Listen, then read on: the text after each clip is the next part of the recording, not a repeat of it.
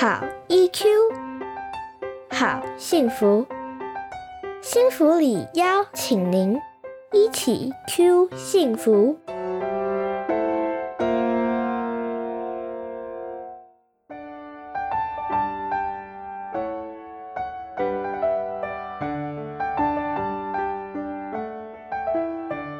大家好，这里是失控小剧场心理师咨询室，我是临床心理师叶春莹，欢迎您今天的收听。今天要大家讨论的问题是：当跟孩子有意见冲突的时候，要如何化解？要怎样促进沟通呢？那我们可以从孩子的观点来出发，孩子希望在冲突的时候，大人不要做什么，还有以及希望大人做些什么。那为了顾及隐私的问题，以下的状况也是经过改编的。那那一天啊，一个孩子就气冲冲的进到治疗室，他整个人就重重的就坐躺在沙发上。他告诉我，他今天跟家教老师吵架了，因为老师觉得他的数学考不好，为了怎么样学好数学，双方意见就不一样。那老师觉得他念数学的方法是错的，那孩子觉得老师的方法也不全然是对的，所以双方都为此有所冲突。那双方的口气都不好，那孩子有情绪，老师也有情绪，大家可以想象这整个的气氛是怎么样的状况吧？那老师就问孩子说：“我们今天还要上课吗？”那孩子说：“你决定。”那老师就说：“由你决定。”那孩子更拗了，你决定。所以双方就为了要不要继续上课，又开启了另一条战线。那从孩子的想法，他觉得说：“为什么要由我决定？你要上就上，不上就不上，我随便。”那老师的想法就觉得：“你又不认同我的教法，我还要继续上下去吗？我看你今天根本没有心思想上课。”有没有发现？原本是想要讨论怎么样学好数学，但吵到最后却变成今天要不要继续上课？这样的场景是不是有些熟悉？我们跟孩子或者是跟别人的冲突，是不是也常常本来是为了 A 的意见不一样，但因为双方的情绪、讲话的语气、讲话的内容有指责、有讽刺，所以之后就变成在争执 B。就会变成互相指责对方的不对，所以沟通的主题就整个失焦了。我们可以先来想想，孩子为什么他不表达自己要不要继续上课呢？他内心的小剧场在上演什么呢？他说啊，他死要不顺大人的意思，只要意见跟他们不一样，不照他们说的去做，大人就会生气。我说好啊。如果你认为你是对的，那就由你来做决定好了。所以孩子觉得他的想法被否定了，所以他就干脆选择关起门来拒绝沟通。所以他干脆就由你决定吧。那另外啊，他说：“我如果说我要上课，到时候我要是表现不好，或者是上课的时候不认真，然后你又会骂我没无心上课。那如果我说我不要上课，你就会说：你看吧，你难怪会考不好。”是你自己不想上的，都是我的错。所以他从他过去的经验里面，他觉得，如果我今天做了决定，如果后来过程或结果如果不如大人期望的，最后的结果只会被念，或是被骂的更惨。那干脆就不要做决定，我就不需要为决定负责。如果是你决定，那你就要为我负责。所以啊，我们可以看看像这样的孩子，在这样的氛围中长大，如果他没有能力反抗的，他可能之后会选择依赖父母或依赖大人的决定，或依赖别人的决定。他很害怕去表达他不同的意见。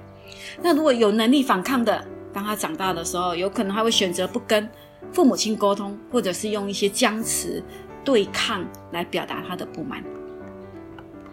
那我当然是尝试着去澄清孩子的想法，同理他的情绪，还有接纳他的观点。那我问孩子说：“那他希望怎么样去化解冲突呢？”我想这里可以从小孩子的角度来提供给大人做参考。那他们希望大人不要做什么呢？他说啊，其实大人讲话可以口气不要这么差。那不要说出一些让他觉得是被贬低或讽刺的一些话。他说这样只会让我更生气，我更想要跟你对干而已。那孩子有哪些是不希望听到的一些话呢？他说像类似这么简单也不会，我不是刚刚才教过吗？你就是不听我的话，你看吧，你才会出错。看吧，你就是那么粗心。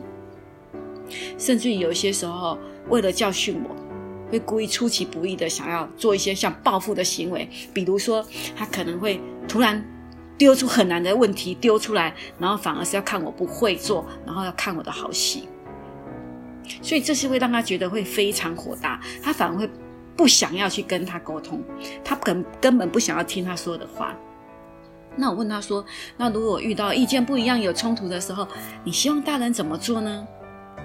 他说啊，他希望大人能够试着了解我的想法，不要这么快否定我的意见，能够尊重我对事情的观点。那就算冲突出现，他说，这时候我们或许也可以先放下一些不一样意见，我们可以小小聊天一下，我们可以转移一些话题，可以聊聊我们感兴趣的一些事情。那当我们的情绪比较稳定的时候，那或许你再来跟我们谈，我们或许比较能够听得下去。那这个时候或许也可以，我比较会愿意跟你一起去讨论，我们有哪些想法是相同的，有一些哪想法是不一样的。那还有啊，当意见不一样的时候，也不要硬碰硬。你不一定要马上改变我，我也不一定要马上改变你。或许你可以等到以后有机会的时候再来做处理。那当然，有些时候他也会希望说，大人能够看到我有一些观点是正确的，不要老是看到我做错的地方嘛。那就算我做出来的决定或结果不如你的预期，那你们至少能够看到我们有努力的地方，不要只是用结果来判断我们是对还是错。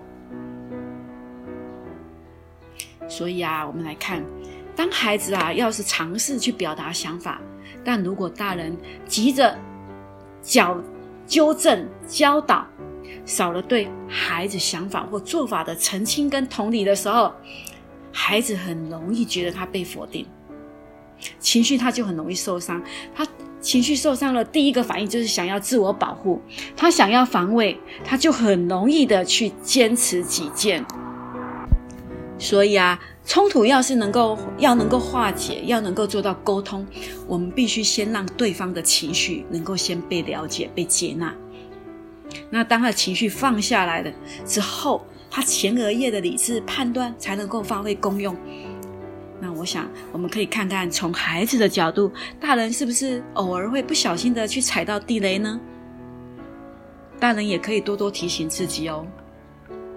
我是临床心理师，这里是失控小剧场心理师咨询室。谢谢您的收听，下次见。